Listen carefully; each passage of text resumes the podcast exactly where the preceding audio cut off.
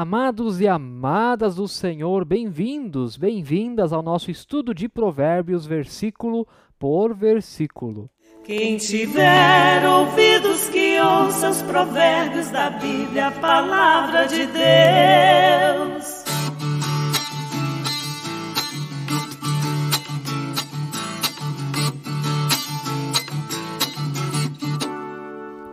É muito bom estar com você mais uma vez aqui para juntos aprendermos da palavra de Deus. Inscreva-se no canal caso ainda não seja inscrito.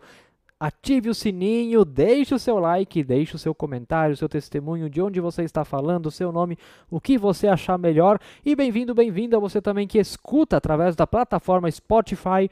Estamos também em sintonia com o seu coração. Versículo de hoje, Provérbios capítulo 4, o verso 4. Adquira a sabedoria, adquira o entendimento. Não se esqueça nem se afaste das minhas palavras. Adquira a sabedoria, adquira o entendimento.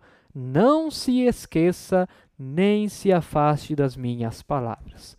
Queridos irmãos e irmãs, aqui o pai ele continua lembrando lá as coisas que o seu pai dizia quando ele era criança. E seu pai dizia: Olha, eu estou te ensinando um bom caminho, eu estou encaminhando você. Eu quero que você tenha qualidade de vida, que você siga o caminho da justiça. Eu desejo para você que você tenha o temor ao Senhor. Então, o que, que o pai pede?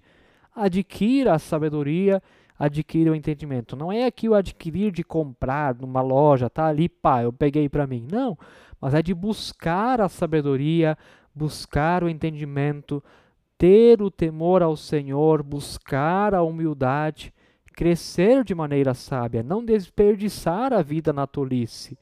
Imagina se a criança ouve isso e não segue.